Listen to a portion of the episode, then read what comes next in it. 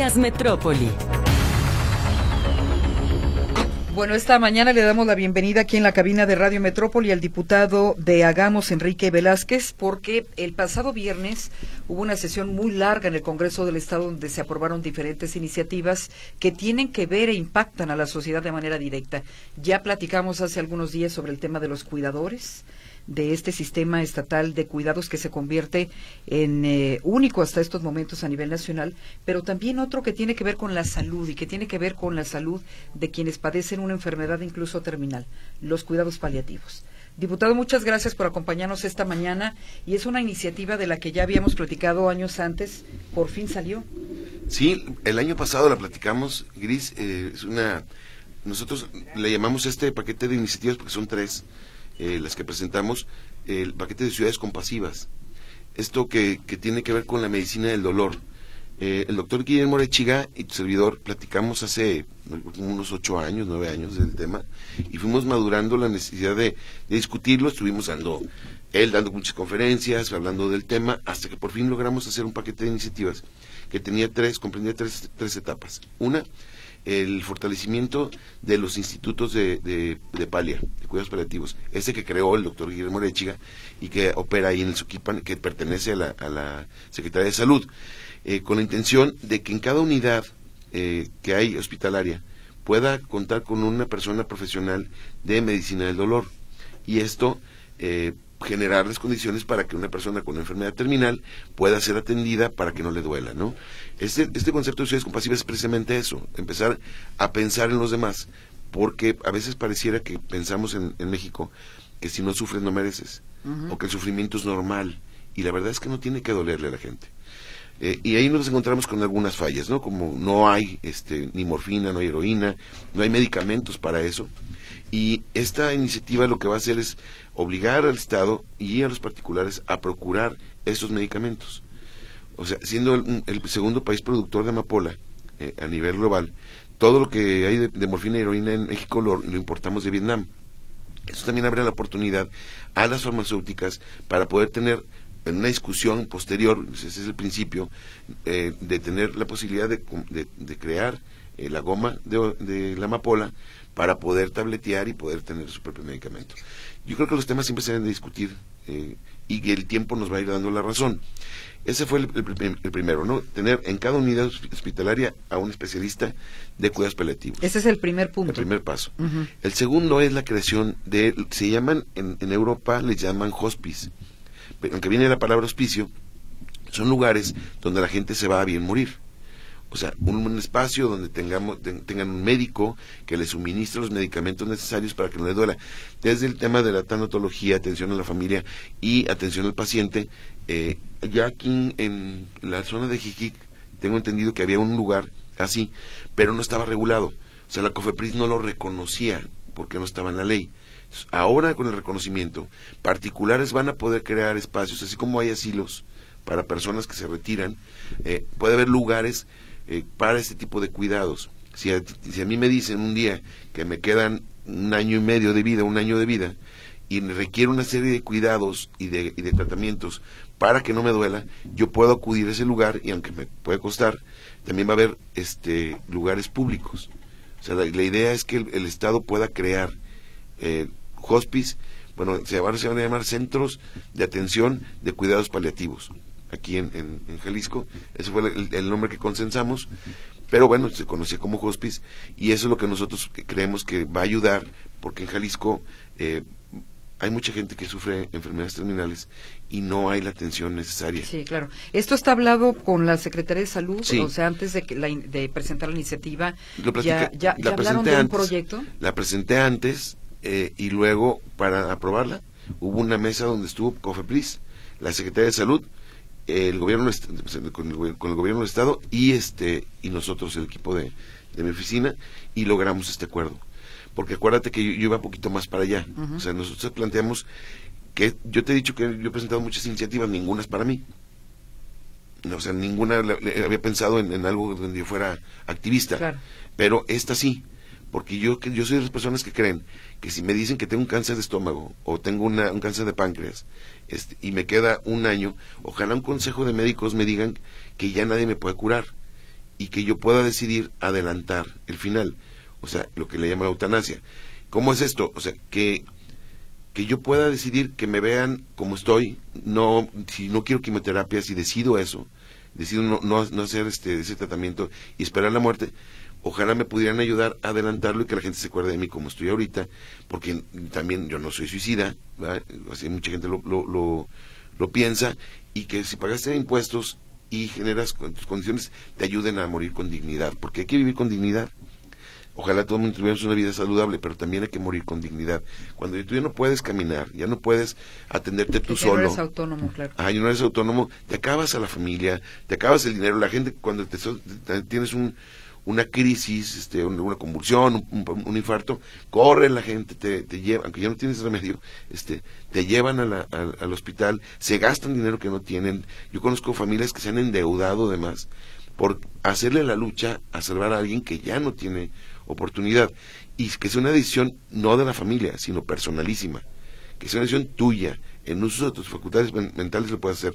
Esa está pendiente y la vamos a seguir discutiendo. Pero las otras dos, es un gran avance. Y te digo, yo reconocerle al doctor Guillermo Arechiga, claro que, que él fue el, el, que nos impulsó este tema, eh, a Patrick, el de, el de Palia, pero también al secretario de Salud, y a la directora, que la que se encarga de Cofepris aquí también, que tuvo mucho empeño. Y esto, eh, de, verdad, de verdad es que va a empezar una nueva cultura de la compasión para evitar el dolor. Queda entonces pendiente el tema de la eutanasia. Sí, queda pendiente esa, esa posibilidad de decidir anticipar la, muerte. ¿Los diputados le tienen miedo a aprobar esto? Yo creo que la gente cree que eso quita votos, ¿no? Y, y, a, lo mejor hay una, una eh, idea como judio-cristiana en que si no sufres no mereces, ¿no? Y que te tienes que ir hasta tu último respiro.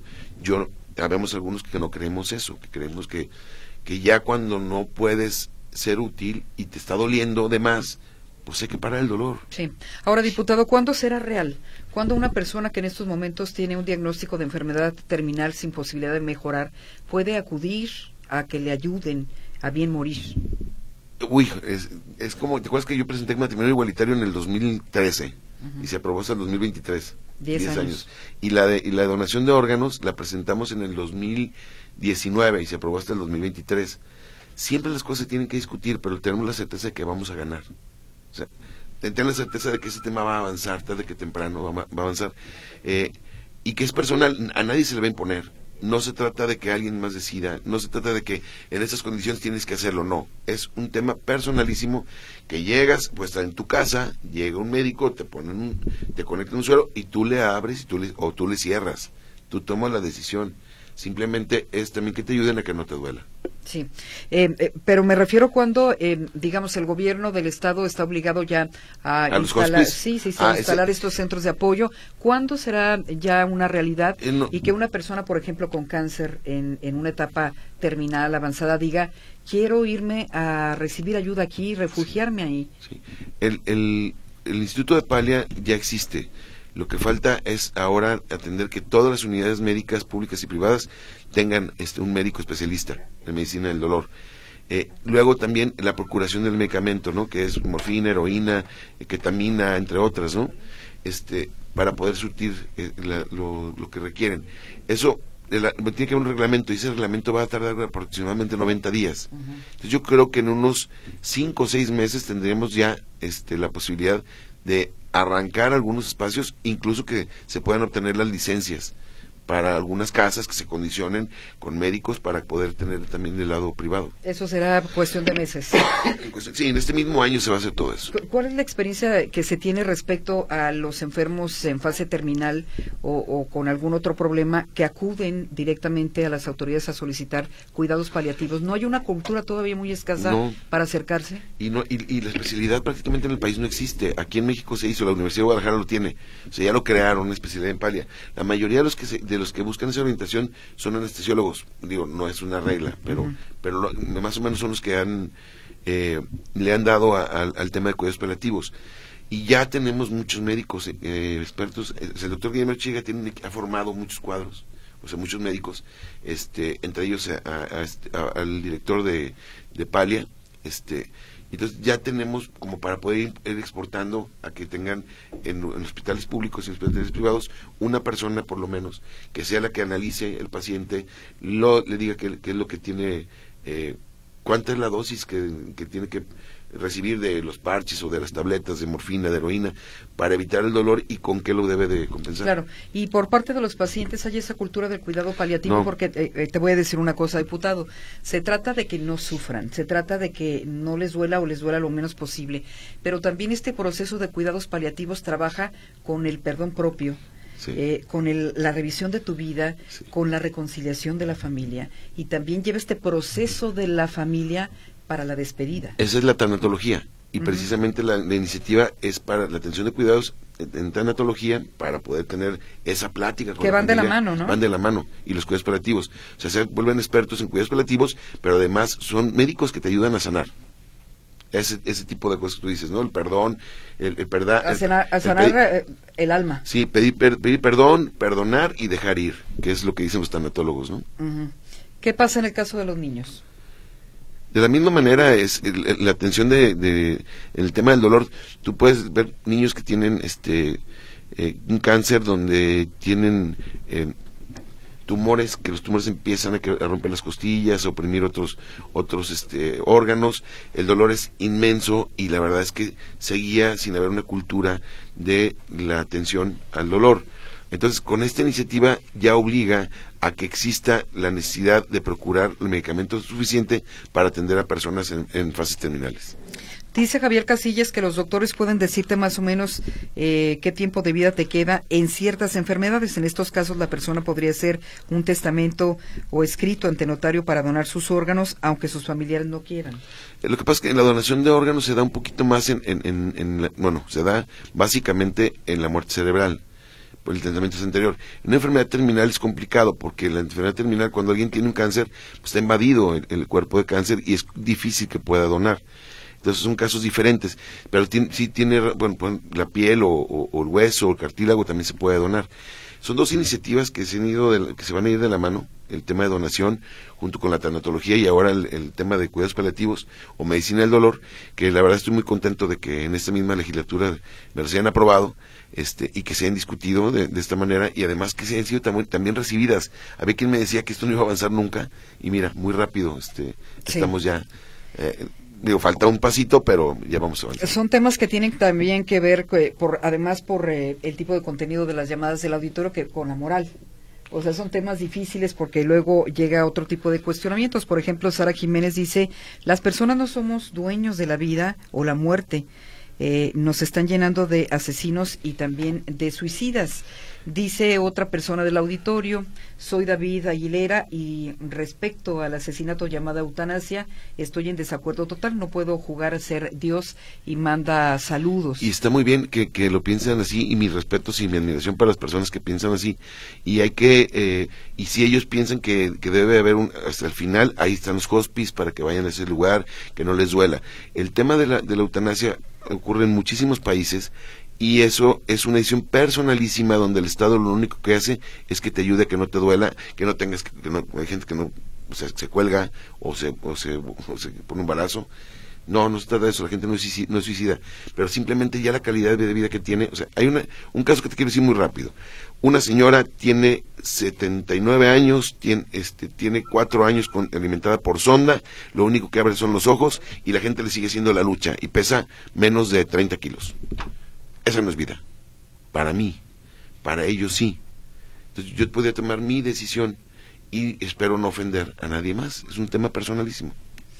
Dice el doctor Estrada que está totalmente de acuerdo en que se legisle la eutanasia para que esta, por eh, supuesto, sea autorizada y brinde las oportunidades que al menos usted, diputado, está mencionando en estos momentos para personas que tienen una enfermedad, eh, una enfermedad terminal que ya no hay forma de hacer algo. Que no hay oportunidad y que, y que le está doliendo muchísimo. Dice eh, otra persona del auditorio, no nos deja su nombre, pero sí, aquí está su teléfono. Enrique Velázquez, ahora que está en dice en alianza con Morena, cree que lograrán medicamentos para tratamientos del dolor y centros de cuidado paliativos, cree que respetarán estos acuerdos si no son capaces de abastecer el medicamento para especialidades como el cáncer. ¿No cree que llegarán a destruir lo que se ha podido defender del sistema de salud en Jalisco, incluidos los hospitales civiles? Ven una especie de incongruencia estar en un partido, en alianza con un partido que, bueno, a todas luces en materia de salud quedó a deber. Sí, yo de alguna manera siempre he sido muy claro en lo que pienso, lo que creo. Hay cosas en las que ya dije en algún momento que no estoy de acuerdo y no voy a estar de acuerdo nunca. Hay, una alianza este, electoral, efectivamente, pero yo no soy de Morena, soy de Hagamos, hay una alianza en este momento.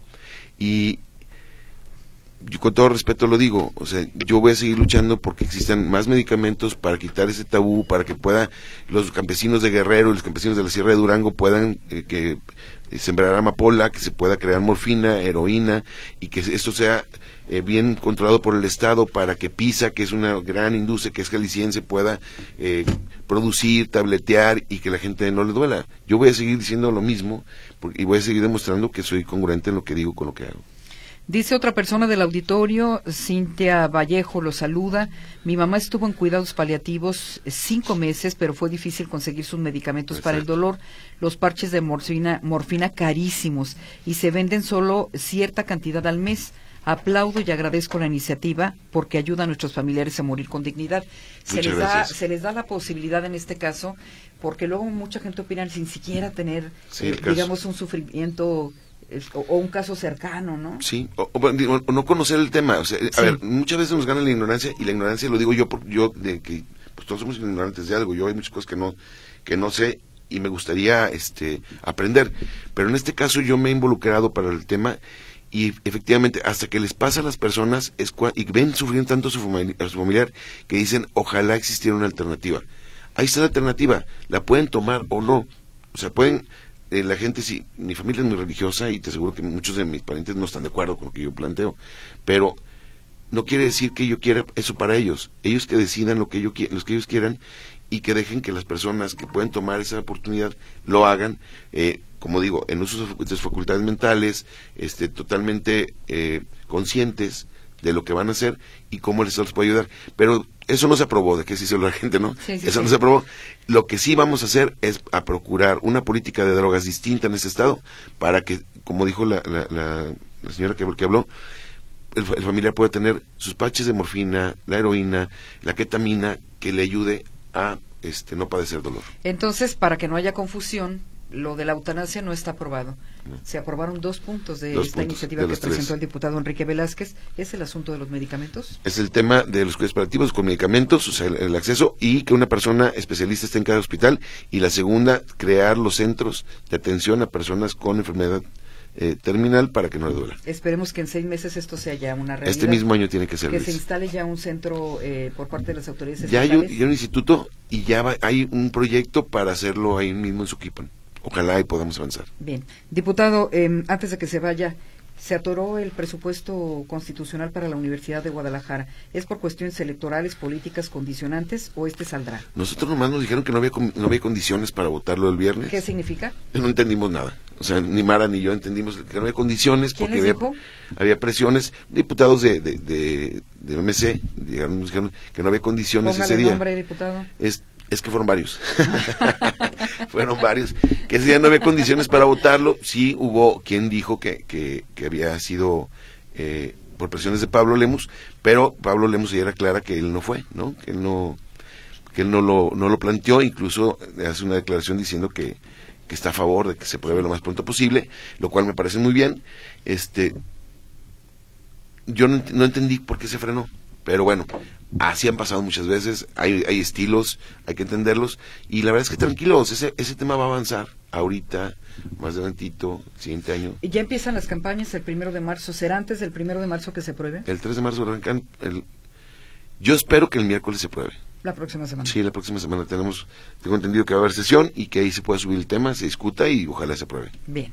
Pues eh, a otra persona del auditorio, Jonathan Hernández, le dice que está de acuerdo con la eutanasia. Es preferible la muerte digna a que el paciente se suicide, como lo que pasó con su tío fue más duro de esa forma. Sí, es difícil eso. Y en cambio, en la otra forma hay chance de despedirte, hay chance de decirle a la gente que la quieres, que ahí nos vemos, este, y, que se acuerden de ti, no con las cientos de quimioterapias o con, el cuerpo desgastado o pesando 30 kilos. Que no sufras tanto. Diputado, muchas gracias. Al contrario, Gris, gracias por la invitación. Enhorabuena por la iniciativa. Gracias.